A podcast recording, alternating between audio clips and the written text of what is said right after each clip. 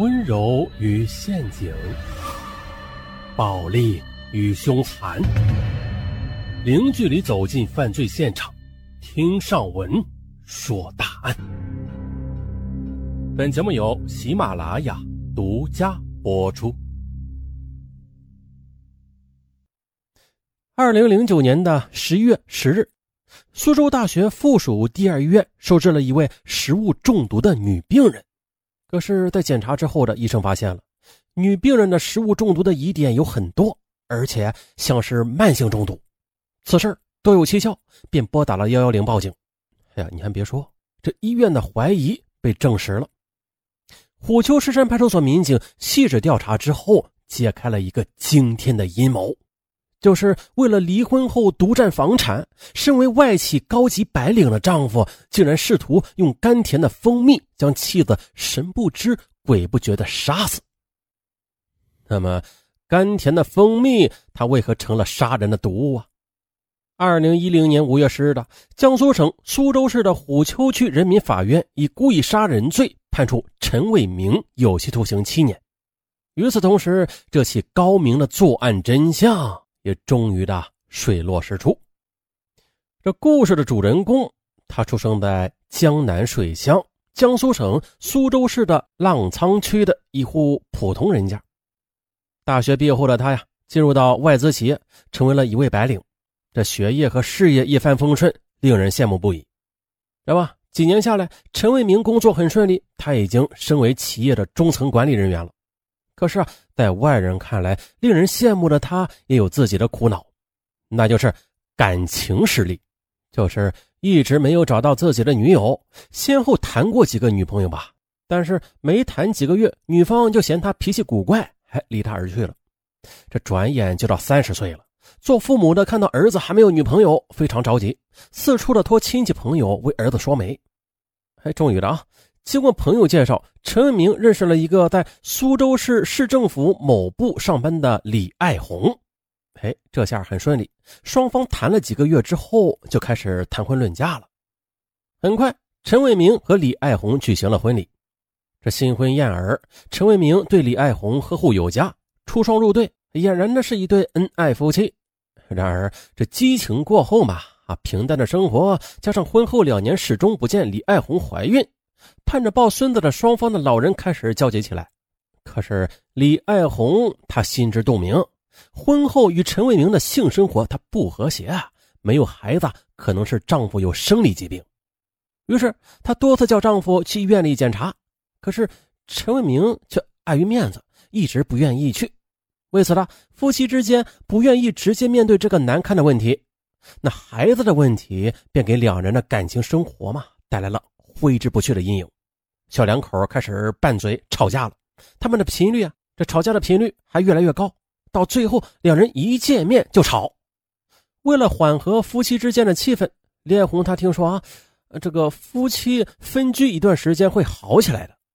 一天呢，她向陈伟明提出，呃，婚内分居。伟明，既然我们见面就吵，还不如我们先分开住一段时间呢。我住北间，让我们都冷静一下，这样对你我都有好处。陈为明想了想，也是，就答应了。其实啊，这也不算是分居啊，只是分房而睡。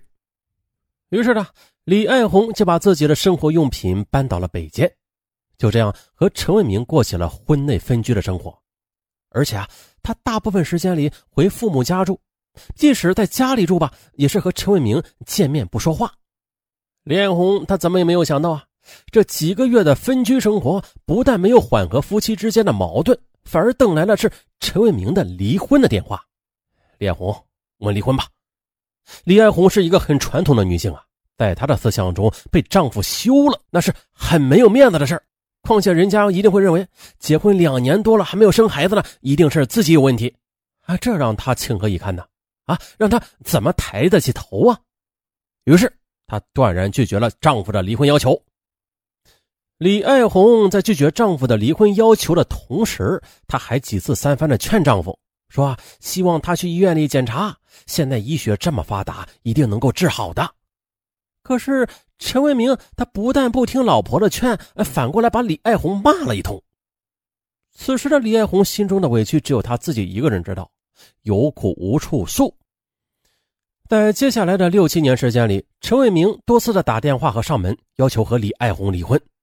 李爱红看到陈伟明如此坚决的要求离婚，再想想夫妻之间早已经是名存实亡了，可以说已经没有任何感情可言了。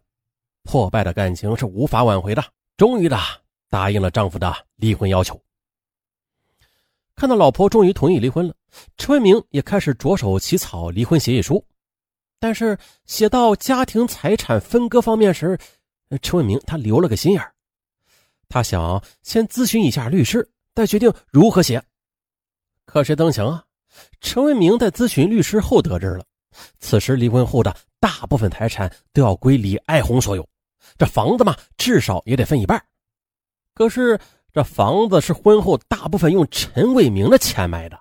由于房价飙升，当初十多万买的房子，现在已经价值近百万了。想到自己反而将被扫地出门，陈明想来想去不划算呢。啊，终于呢没能下定决心在离婚协议书上签字。可是到了二零零九年七月的，已经忍受了八年的婚内分居的陈伟明，他心里开始崩溃了。他极力的想找一种方法，同时获得自由和财产的方法。思索中。陈伟明想出了一个让妻子死去的可怕想法，于是他开始背地里潜心研读福尔摩斯的侦探故事，并且悄悄的上网搜索杀人于无形的办法。哎，别说功夫不负有心人，一个月后的陈文明他上网看到一则新闻，说一个工地的民工吃了放了工业盐的菜后，这导致三十多名民工因此而中毒。后来查出了是工头为了节省钱，故意的去买比食盐便宜的多的工业盐，而工业盐里边又含有严重超标的可致人中毒的亚硝酸钠。陈文明的脑海里灵光一闪，哎，如果我在老婆的食物里放些工业用的盐，那老婆是不是也会中毒啊？于是呢，他马上到网上搜索有关工业用盐的资料。最后得到的情况是，工业用亚硝酸盐的形状跟食盐毫无二致，白色至淡黄色的粉末或者颗粒状，这味儿也是微咸的，凭肉眼嘛根本就是分辨不出来。那么在食品中加入少量的工业盐，可作为防腐剂和增色剂的。这工业盐中的亚硝酸钠是一种潜在的致癌物质，过量或者长期使用的话，会对人体造成伤害，甚至会致癌。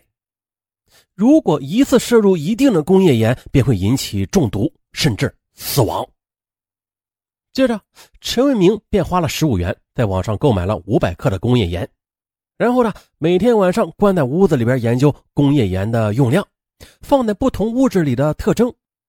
接着，为了更精确的掌握剂量啊，陈伟明啊，甚至到市场里买回来一个实验室用的精密的小天平，还有啊。为了有对象进行实验，他又去宠物市场买了一条宠物狗，因为他听说了这狗和人的体质差不多。就这样，陈为明躲在自己的房间里，偷偷的开始了他的实验。第一次，陈为明把称好的工业盐拌入狗粮中，让狗吃了一次。大概一个多小时之后，这个宠物狗就开始腿发软了，口吐白沫，不一会儿就中毒死了。哎呀！看到刚才还活蹦乱跳的小狗的，转眼间就死去了。呃，陈明的心里突然有一种，哎，怎么说呢？一种恻隐之心。如果自己的老婆也这样死去的话，那自己是不是有点太残忍了？